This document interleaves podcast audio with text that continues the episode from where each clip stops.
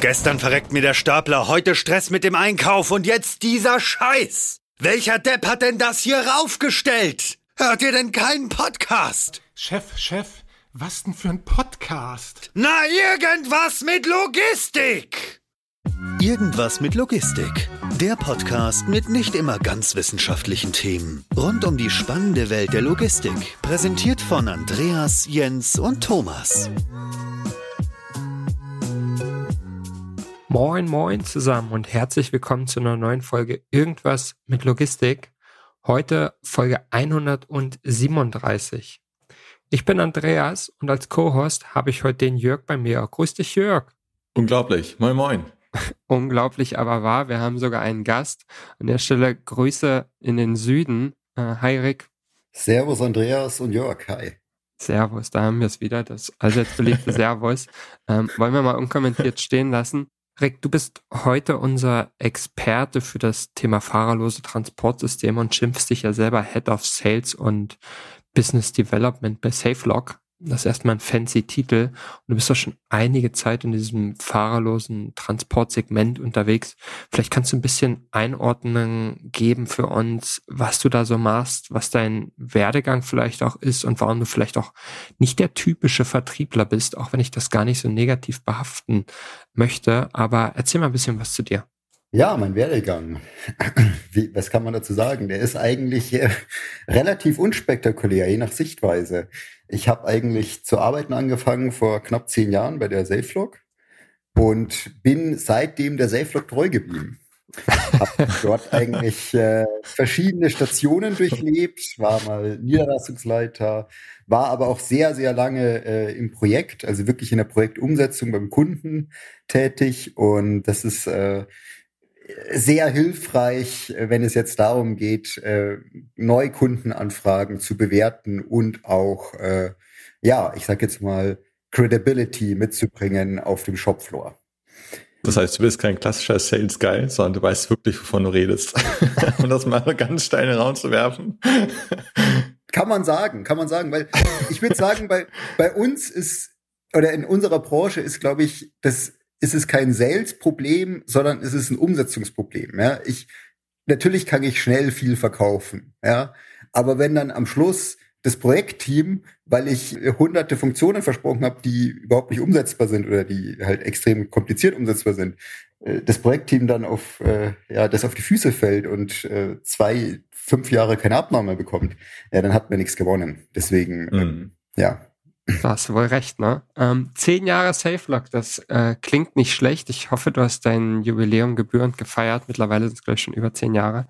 Kannst du uns ein bisschen was erzählen, was SafeLock überhaupt macht für diejenigen, die SafeLock an der Stelle nicht kennen, außer dass ich schon gesagt habe, es geht um fahrerlose Transportsysteme. Ähm, hol mal ein bisschen aus. Wer ist SafeLock? Was macht SafeLock? SafeLock ist ein ähm, Technologieunternehmen, ein mittelständisches, was immer noch komplett inhabergeführt ist, eines der ganz wenigen am Markt in diesem Segment. Mittlerweile muss man ja sagen, wenn man sich anschaut, was die letzten Jahre so passiert ist. Ja, es ist mittlerweile das Unternehmen, ne, wie alt? 26, 27 Jahre alt. Ähm, mhm. ist ganz klassisch gestartet mit ähm, Kommissionierlösungen im Pick by Light ähm, an der Linie. Ja, kennt mhm. jeder. Äh, Teileentnahme, ich will das Richtige entnehmen so muss irgendwie angezeigt werden. Dort hatten wir ein paar mh, hm, coole Patente, die den Zugriff auch richtig überwacht haben, dass auch wirklich kein Falschverbau am Auto entsteht. Über die Jahre hat sich das dann einfach weiterentwickelt, so dass wir dann so, sage ich jetzt mal, wie der Zufall so will und die Kunden uns gedrängt haben, dann eben zum nach dem Kommissionieren in der Pickzone kam ja auch häufig der Transport zum Band und ja, das war eigentlich eine ungelöste, ein ungelöstes Problem für viele Kunden. Und dann sind die eben auf uns zugekommen und haben gesagt, hey, wollt ihr nicht auch irgendwie eine Lösung? Ihr habt hier eine tolle Pickzone, eine tolle Kommissionieranlage. Jetzt mhm. brauchen wir aber noch das Zeug zum Ort, wo es auch gebraucht wird. Und das war dann so vor acht Jahren die Geburtsstunde des HEV-Geschäfts der Firma SafeLock. Krass, also wirklich, dass der Kunde euch dazu getrieben hat, noch mehr zu machen als das, was ihr schon habt, ist ja eigentlich auch ein super dankbarer Input, ne? Also oft, oft sucht man immer so, okay, wie macht man irgendwie die nächste Innovation, den nächsten Schritt. Wenn die Kunden dann so aktiv fordern, guck mal, kümmere dich doch mal um, um den Transport dann von A nach B, ähm, was vorher gar nicht in dem Scope war, schon super interessant, dass man das dann auch wirklich macht. Wo hat man denn die Kompetenz an der Stelle dann hergeholt, um zu sagen, naja, gut, dann bauen wir jetzt halt noch irgendwie so ein paar kleine fahrerlose Transportsysteme?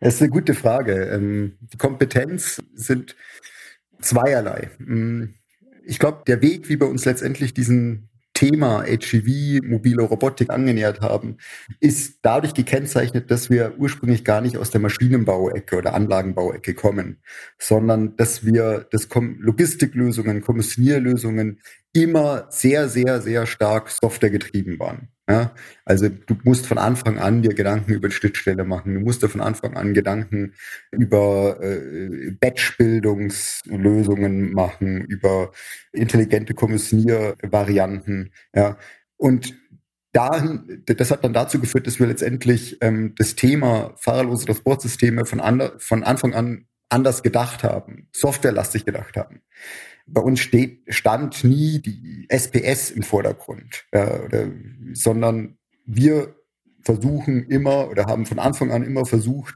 alle mh, hm, Probleme Soft durch die Software zu lösen. Wieso ist das denn so vorteilhaft, wenn du sagst, Software, das war euer ja, Kernkompetenz? Ähm, wo ist es denn verbaut? Welche Vorteile bringen euch denn eure, ja, eure Super-Software? Ich würde sagen, der allergrößte Benefit oder größte Entscheidung, die wir haben, ist einfach, dass wir die Aufgabenstellungen, die sonst klassisch gelöst werden über einen Leitstand, die lösen wir, die ein HEV hat, die lösen wir über einen dezentralen Leitstand, über eine Schwarmintelligenz. Sprich, alle HEVs im Schwarm kommunizieren untereinander und stimmen sich so über ihre Aufgaben und Routen untereinander ab. Das ist nicht üblich? ist Nein. vielleicht eine dumme Frage, ne?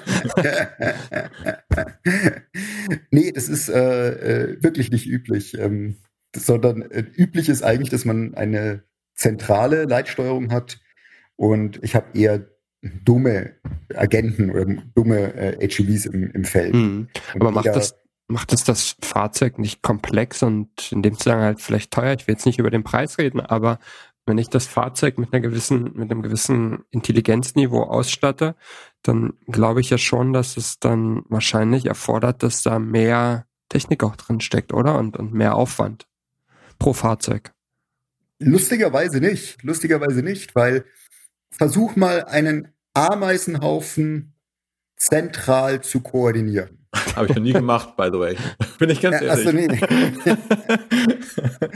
genau, aber ein Ameisenhaufen, irgendwie weiß jede Ameise genau, was sie zu tun hat. Ja, am Schluss macht der, der Ameisenhaufen das, was er tut. Ja, und ja. Kein, da ist irgendwie keine zentrale Instanz, die jede Ameise sagt, du gehst jetzt links, du gehst rechts und du machst jetzt die Aufgabe und fütterst die Larven und dann du verteidigst gegen die Feinde, sondern jede Ameise, jeder Agent, wir sind agentenbasiert, deswegen Agent, mhm. ist eigentlich ähm, runtergebrochen äh, die Aufgabenstellung von, die globale Aufgabenstellung wird runtergebrochen auf lokale Aufgabenstellungen.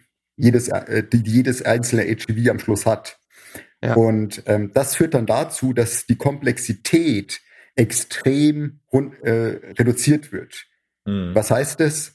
Wir haben keinen Superrechner auf unseren HGVs. Wir haben einen Raspberry Pi. Und jeder weiß, das ist ein 30 Euro äh, PC, der jetzt natürlich eine gewisse begrenzte Rechenleistung hat, aber die reicht, die ist mehr als ausreichend. Und Rechenleistung ist ja auch immer äh, nur ein, ein Vorwand für schlechten oder hohe Rechenleistung ist ja häufig ein Vorwand für schlecht programmierten Code. Ja, das habe ich doch nie drüber nachgedacht. Eigentlich ein ganz witziger Gedanke, dass es einfach nur so Umgehungsstraße ist.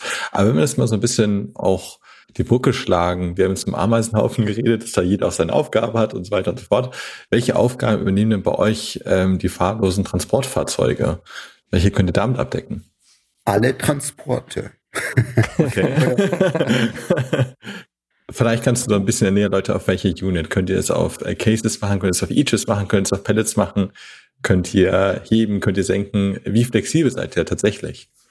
Klar, also ich will jetzt nicht zu sehr hier zu einer Werbebroschüre das werden lassen, aber ganz das Übliche. Wir machen insbesondere Unterfahren heben, Unterfahren ziehen, Und damit haben wir schon einen sehr, sehr großen Marktbereich abgedeckt, den, der sehr spannend ist. Also man, wir haben uns bewusst gegen äh, Staplerlösungen zum Stapeln entschieden. Also warum?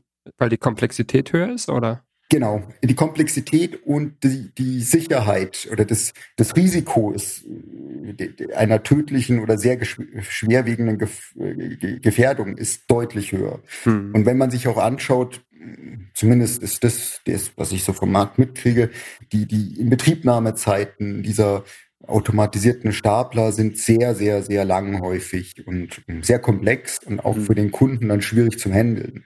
Die funktionieren dann auch, aber es ist eine komplexe Aufgabenstellung. Und ich sage immer, hey, wenn um dich herum die Äpfel liegen, ja, dann heb die doch auf und kletter nicht auf den höchsten Baum, auf den dünnsten Ast und, und äh, pflückt den Apfel. Ja, also. Mhm.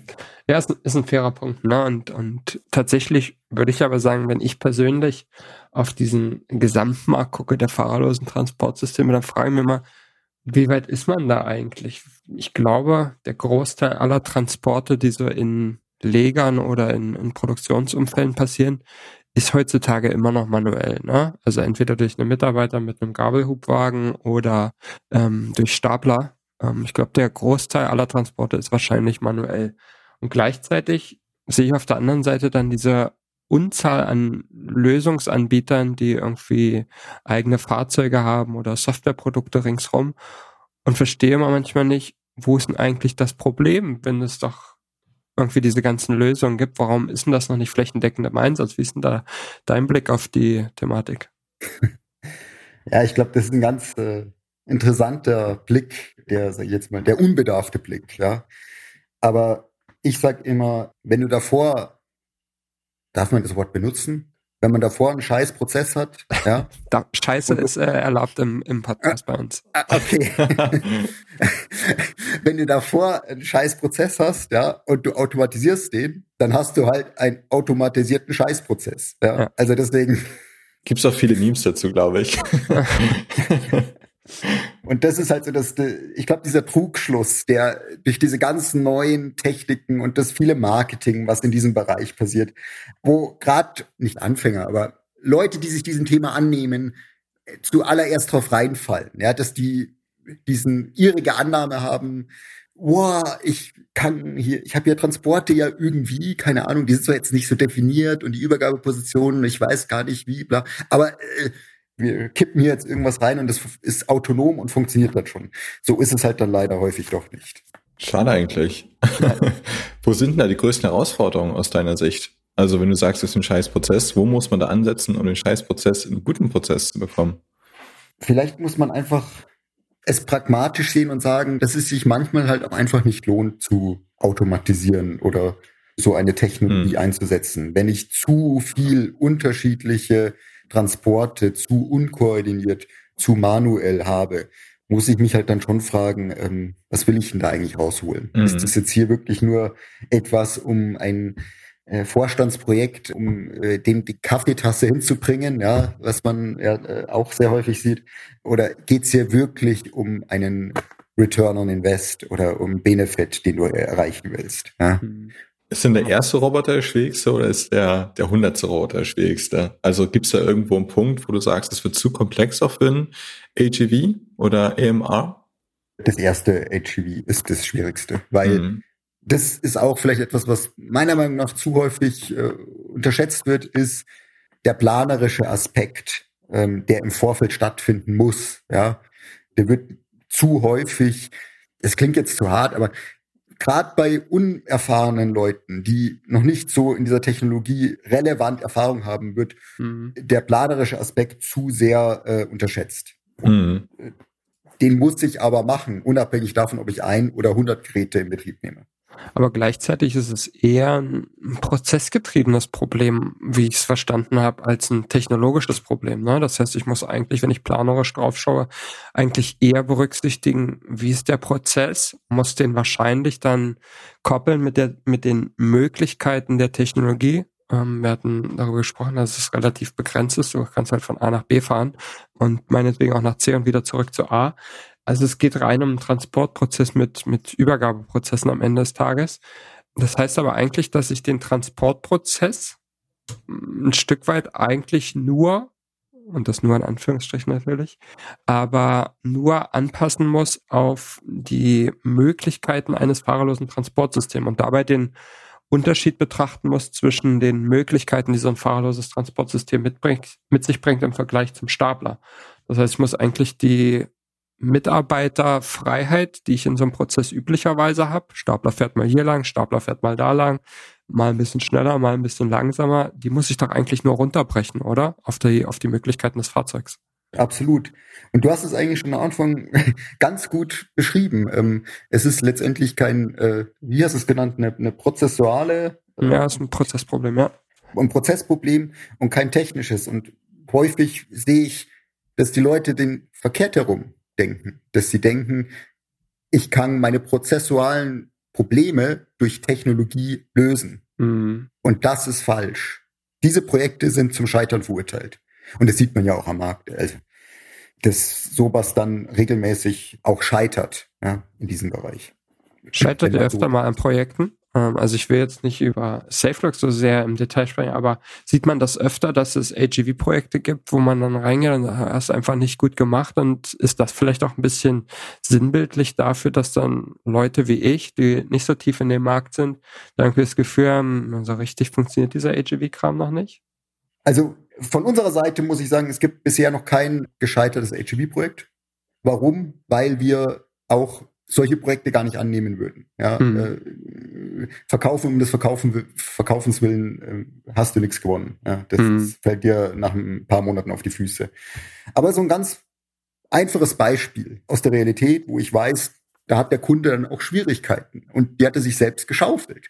Ja, Einfahrt in eine Roboterzelle. Ja, machen wir bei vielen Kunden und Mai um die in der Roboterzelle muss er relativ genau positioniert sein. Ja, Mhm. Was machen wir? Wir machen einfach für 50 Euro einen blöden Einfahrtrichter aus Stahl hinschweißen. So. Ja, kannst du ein bisschen ungenau hinfahren, rumst an, bam, wird eingefädelt. Fertig. Ja? ja? Fertig. Andere Kunden, die, sage ich jetzt mal, dieses Problem, ich löse durch Technologie alles, ja, die sagen, nein, ich will hier überhaupt keinen Einfahrtrichter, sondern das muss durch die Triangulation und durch die Sicherheitssensoren muss ich mich so exakt positionieren können. Ich lasse es nicht zu, äh, ja, dass dann hier Einfuhrtrichter für 50 Euro hingeschweißt werden. Ja, äh, stattdessen wird man halt dann äh, wählt man dann eine Lösung, die halt dann irgendwie 10.000 Euro kostet pro Zelle oder noch mehr und am Schluss mehr Probleme verursacht. Ja, und das sind halt so, ist ein, ein Beispiel von vielen, mhm. wo ich sage, hey, keep it simple. Keep mhm. it simple. Mhm. Und das ist vielleicht auch so ein Thema, was, was in den letzten Jahren meiner Meinung nach so ein bisschen verloren gegangen ist im Zuge diesen ganzen Trendes, dieser Marketingblase, die sich hier auch so ein bisschen aufgeplant hat. Ist auch schon so ein bisschen Trend, ne? Ja, absolut, absolut. Was ja auch gut ist und das ist ja auch richtig so. Ich finde es ja gut so. Aber trotzdem gibt es ja diese, diese japanischen Prinzipien, dieses Toyota-Prinzip. Äh, ja. Ich kenne die, wenn es einfach geht, dann mach es einfach, ja? Ja, ist interessant. Jörg hatte gerade schon mal so ein bisschen auch angesprochen und das Problem habe ich natürlich zusätzlich auch ab und an. Jörg hatte gerade schon mal gesagt, AGV oder AMA. Ich habe jetzt bewusst tatsächlich ähm, in diesen ersten 20 Minuten permanent immer gesagt, fahrerlose Transportsysteme, weil ich mich damit am sichersten fühle Fühler. Ich habe auch überlegt, bevor ich sage, tatsächlich. ich dachte, okay, einfach beides. Das denkt weißt du, am meisten weißt du, ab. Weißt du, wie oft ich Diskussionen habe, wo ich immer sage dann, ja, ein HV oder ein AMA oder wie auch immer und ich wiederhole diese, diese drei Worte immer wieder und ich sage mal, HV oder AMA oder wie auch immer wir es nennen wollen. Was ist denn eigentlich aus deiner Sicht richtig? So wie ich es verstanden habe, macht ihr bei SafeLock AGVs oder in Italien sagt man glaube ich sogar AGVs. Finde ich auch ganz witzig. Aber was ist es denn jetzt eigentlich? Ist es, sind es AGVs? Sind es AMAs? Und wo sind da eigentlich die Vor- und Nachteile der unterschiedlichen Typen, wenn es die überhaupt gibt? Um dir vielleicht etwas zu helfen, ich habe mich jetzt selber, oder ich, ich bin ja gerade dabei, mich umzugewöhnen, sprachlich.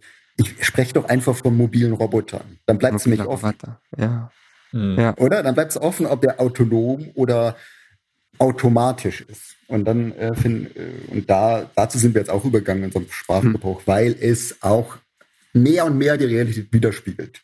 Also wenn man teilweise LinkedIn aufmacht oder andere Plattformen und dann, dann sieht man die, die großartigen Unterscheidungen, die da zwischen HV und AMR getroffen werden und natürlich sind das immer die vermeintlichen AMR-Hersteller, die dann am Schluss als absoluter Sieger rausgehen und ein HGV als, als ob du dir eine Kutsche ins Werk stellen würdest und das, ähm, das Pferd, ähm, äh, ja, also keine Ahnung, ja. So ist es halt einfach nicht. Das ist, das ist 90 Prozent von dem, was da als vermeintlicher Unterschied gebrandmarkt wird, ist Marketinggeschwafel. Mehr steckt nicht dahinter. Es gibt einfach mobile Roboter und die erfüllen Funktionen. Manche dieser Funktionen werden halt automatisch erfüllt und manche dieser Funktionen werden auton können autonom erfüllt werden und manche Funktionen werden sogar immer noch manuell erfüllt. Ja? Also wenn man das Gesamtsystem betrachtet, zum Beispiel einen Buzzerknopf drücken, wenn meine Kiste leer ist. Ja, das ist eine manuelle Funktion in, im Gesamtsystem des HEV-Systems mhm. ja, oder des fahrerlosen Transportsystems. Deswegen, also die, diese großartige Unterscheidung gibt es nicht. Und das ist immer witzig. Je, je erfahrener die Leute sind im Umgang mit dieser Technologie und auch schon wirklich dann auch schon Dutzende oder mehr Geräte im Einsatz haben, desto weniger unterscheiden die auch oder desto weniger wichtig ist ihnen diese Begrifflichkeit, ja, hm. weil die eben genau wissen, das ist Marketing. Das ist interessant. Wenn ich mich an unseren Reports zurückerinnere, den sich natürlich jeder gerne auf iwml.de slash agv runterladen kann, Werbung in eigener Sache an der Stelle. Gibt auch ähm, einen neuen Innovationsreport. ähm, dann, dann ist es aber so, dass wir natürlich auch darüber nachgedacht haben und dann gemeinsam mit Victor damals versucht haben, das einzuordnen.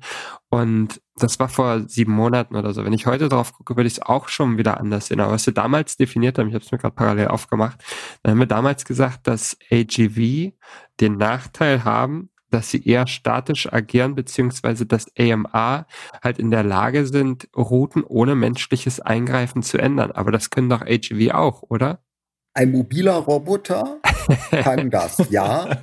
Wenn er diese autonome Funktion hat, ja.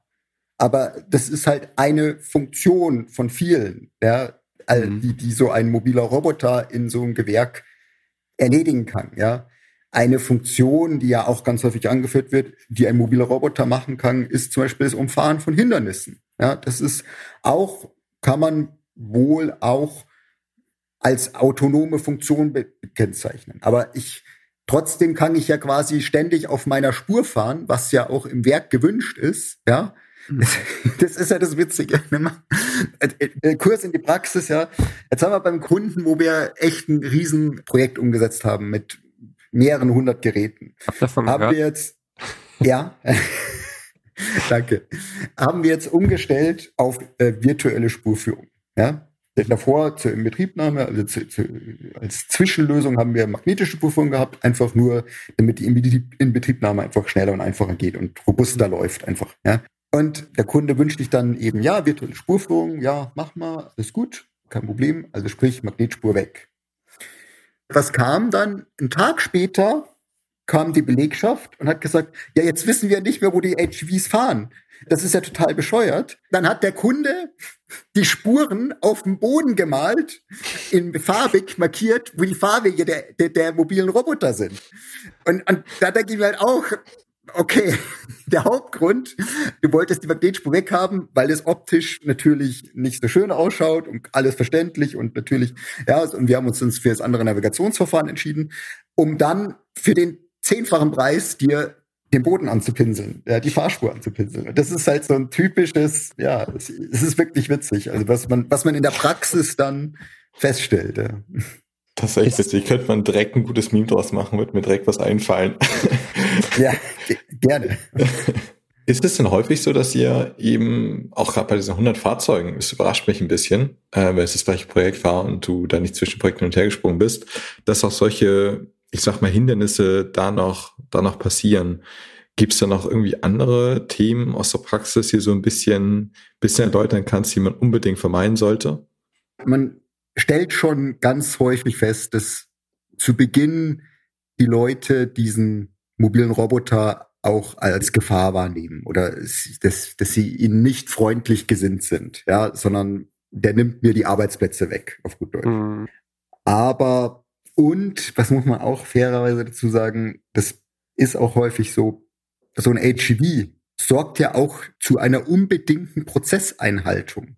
In der Fabrik kann ich nicht mal eben 20 Warenkörbe vorab kommissionieren, die auf irgendwie auf den Tisch stellen äh, und dann schnell zum Rauchen gehen für zehn Minuten. Das geht nicht mehr, ja? sondern ich muss den Prozess einhalten. Wenn ein leerer Trolley da steht, dann muss ich diesen Trolley füllen und kann nicht 20 andere Trolleys auch noch mal einen Puffer vorarbeiten. Ja? Mhm. Das geht nicht. Und allein, das ist schon mal ein ganz großes Thema, warum die Belegschaft diese Geräte zu Beginn eher negativ sehen. Ist auch wieder witzig, ne? Weil zwei Aspekte dazu. Zum einen würde man in einem produzierenden Umfeld, ähm, insbesondere wahrscheinlich im Automotive-Bereich, davon ausgehen, dass sie ja eh prozessgetrieben sind und das jetzt kein großes Thema für die ist und, und die das gewohnt sind. Und das zweite Thema, wenn ich an fahrerlose Transportsysteme oder mobile Roboter, wie ich jetzt gelernt habe, denke, dann denke ich ja eigentlich an Flexibilität. Das ist ja für mich insbesondere wenn ich aus der Intralogistik komme, der Inbegriff der Flexibilität im Vergleich zu dem, was ich vorher hatte. Fördertechnik oder ein Stapler. Und gleichzeitig bringt es mich doch ein Stück weit um die Flexibilität, weil der Prozess muss schon so eingehalten werden, wie so wie du es gerade geschildert hast. Ist es nicht so ein bisschen gegensätzlich? Das würde ich nicht sagen, weil was du Flexibilität nennst, ist in Wirklichkeit ja Leben abseits des Prozesses. Also, oder Unordnung. Verstehst du, was ich meine? Ja, spiegelt mein ja Leben wieder. Fle ja, genau. zu sagen, ich arbeite jetzt schnell äh, alle Kundenaufträge ab und egal was nach mir die Sintflut, ja, und ich fahre jetzt nach Hause, damit ich eine Viertelstunde früher nach Hause fahren kann oder in die Pause gehen kann, das ist ja keine Flexibilität. Ja. Also das, das wurde ja auch in, im menschlichen Umfang eigentlich nur dadurch aufgefangen, dass jemand anderes dann damit zu kämpfen hatte, ja, dass er, mhm. was weiß ich, dann irgendwie Trolleys umsortieren musste und äh, den richtigen suchen musste oder irgendwo Staus entstanden sind, ja. Und das ist ja eigentlich ähm, die versteckten Probleme, die nicht sofort auftauchen unter dem Deckmantel der Flexibilität. Mhm. Flexibel ist für mich, wenn ich natürlich weiterhin im Prozess bleibe, aber eben unterschiedlich natürlich ein Prozess ist ja nicht ein starres Konstrukt, sondern ein Prozess kann ja auch if-Schleifen besitzen, auf gut Deutsch. Mhm. Und diese, diese Flexibilität, das ist das, was du wahrscheinlich meinst. Mhm. Da merkt man den Software-Hintergrund, wenn man von if-Schleifen im Prozess spricht. Ähm, ja. Finde ich gut. Es ist ein spannendes Thema und ähm, ich kann mir gut vorstellen, dass da sehr, sehr viel Mitnahme der Mitarbeiter bei so einem Projekt ähm, mitschwingt, so dass die Leute halt nicht die Angst haben, dass der mobile Roboter mir den Job wegnimmt, sondern dass es mein Roboterkollege wird und, und man gemeinsam arbeitet. Ist das wahrscheinlich ist auch ein relativ großer Aspekt, wenn man so ein Projekt umsetzt, ne? dass man irgendwie frühzeitig die Leute abholt und denen erklärt, was der Roboter jetzt eigentlich so macht. Wie macht man das dann? Nimmt man dann sich so einen AGV unter den Arm oder, sorry, einen mobilen Roboter an der Stelle? Nimmt man den sich unter den Arm, geht da hin und zeigt mal in so einer Infoveranstaltung, wie das Ding rumfährt und was das so macht? Oder, oder wie handhabt ihr sowas? Also absolut notwendig, die Leute, alle Beteiligten mit an Bord zu holen, rechtzeitig. Und das machen wir üblicherweise häufig so, dass wir eben so ein Proof of Concept oder wir nennen es auch äh, Icebreaker-Test äh, mhm. machen, wo wir einfach mal eine kleine Route fahren lassen, die Leute da auch so ein bisschen das ausprobieren dürfen und sich einfach an das System gewöhnen können. Das ist natürlich etwas, wo die Leute dann sich auch gewillt sind, an, auf das System einzulassen, weil wenn sie den Eindruck haben, es wird nicht über ihre Köpfe hinweg entschieden, sondern sie auch wirklich am Prozess mitwirken können in der Planungsphase. Mhm. Ich finde, das ist ein spannender Aspekt, ne, und, der sicherlich häufig so ein bisschen auch vergessen wird, dass man, dass man die Mitarbeiter nicht nur in mobilen Roboterprojekten, sondern allgemein, dass man die Mitarbeiter vorher ordentlich mitnimmt. Ähm, deswegen war mir das wichtig, dass wir auch darüber nochmal sprechen. Was mich in dem Kontext nochmal insbesondere interessieren würde, ist diese, du hast diesen Proof of Concept angesprochen, ne? Und gleichzeitig sprechen wir über Flotten von mehreren hundert Fahrzeugen in verschiedenen Projekten. Ich frage mich mal, was ist denn jetzt eigentlich der Status dieser mobilen Robotik als, als Gesamtmarkt? Ist es immer noch sowas, wo man Proof of Concepts machen muss, um zu gucken, ob die Dinger funktionieren, oder ist es eigentlich schon soweit massenmarkttauglich? Wie seht ihr das? Das ist eine gute Frage. ich glaube, der Markt entwickelt sich gerade dazu, dass er massenmarkttauglich ist. Also ich glaube, vor 20 Jahren war dieser Markt, glaube ich, ein, ein sehr äh, ähnlich vergleichbar dem Anlagenbau. Ja? Manufakturfertigung, Einzelfertigung für ein Projekt. Das geht jetzt mehr und mehr über, auch bei uns. Wir, wir haben drei, bald vier standardisierte mobile Roboter im Portfolio mhm. und mit denen müssen halt die Projekte umgesetzt werden. Ja? Weil nur so kommst du auf Skaleneffekte. Ja? Wenn du jedes Projekt dein eigenes Teil entwickelst, das, dann wird das immer ein Nischenmarkt bleiben. Das ist es eigentlich nicht. Die, die Herausforderungen, die jetzt die nächsten Jahre auf uns zukommen, machen es erforderlich, dass dieser Markt, dieser HGV, mobile Robotmarkt, aus dem Nischenmarkt ein Massenmarkt wird. Und das geht auch nur, indem ein gewisses Verständnis auf Kundenseite herrscht. Nehmen wir das beste Beispiel. Jeder hat doch verstanden, dass Europaletten gut sind. Ich gehe doch nicht zum Schreiner und lass mir äh, für mich selber, weil in meiner Fertigung meine Produkte sind halt statt äh, 80 auf 1,20 sind die 80 auf 1,25, lasse ich mir 1,25 Paletten anfertigen, ja, für mein, meine Fabrik und lass mir dann bei Jungheinrich äh, spezielle Gabelstapler herstellen, die eine 5 Zentimeter ga längere Gabel haben oder wie auch immer. Das hat ja jeder verstanden. Ist, äh, außer, außer die Amerikaner an der Stelle, die machen dann noch Kraut und Rüben, da gibt's auch quadratische Paletten und sowas, aber bin ich grundsätzlich bei dir, ne? Und wahrscheinlich am Ende auch was, was so ein bisschen dazu führt, die Frage zu beantworten, wer gewinnt denn eigentlich diesen Markt, beziehungsweise wer gewinnt da einen relevanten Anteil? Wenn man mich fragt, glaube ich immer, dass es die Lösungsherbieter in allen Segmenten sind, die ein Stück weit verstehen, dass man Produkte bauen muss, anstatt Sondermaschinen ähm, ansonsten bist mhm. du nie fertig und baust du irgendwie für jeden das nächste AGV oder AMR, worauf er auch Bock hat. Und dieser Markt wird immer noch größer und noch undurchsichtiger. Jetzt gibt's ja schon, weiß ich nicht, wie viele Hersteller. Und keiner blickt da so richtig durch, habe ich zumindest den Eindruck. Von daher finde ich das super interessant, auch zu, konsequent zu sagen, wie du, wie du es eben formuliert hast. Wir haben drei Produkte und damit muss das Projekt abgewickelt werden. Aber ich kann mir gleichzeitig vorstellen, dass es häufig auch Projekte gibt, wo jemand genau das Gegenteil von euch verlangt, oder? Und sagt, guck mal, wer hat den Fall, kannst du mir mal, kannst mir mal ein AGV bauen? Ähm, und ihr sagt dann halt, nee, kannst du eins von den drei aussuchen oder passt nicht.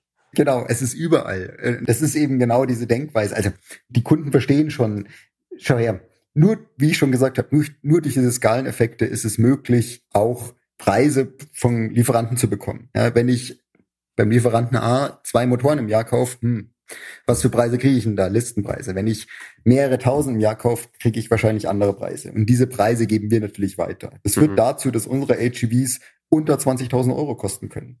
Und dann kommst du sofort in den Bereich, wo der Kunde sich auch selber sagt, ja, okay, hm, nehme ich jetzt hier das Produkt für 18.000 Euro, habe einen Return on Invest in unter zwei Jahren oder will ich auf Biegen und Brechen meinen Prozess genau so haben, wie ich ihn davor habe und ich will keinen Millimeter davon abweichen, ja, dann musst du halt zur Manufaktur gehen und musst dir vom Schreiner ein Designerstück anfertigen lassen, Kostenpunkt sechsstellig. Mhm. Mach das. Also, und das ist so, ich glaube, diese Denkweise ändert sich mehr und mehr.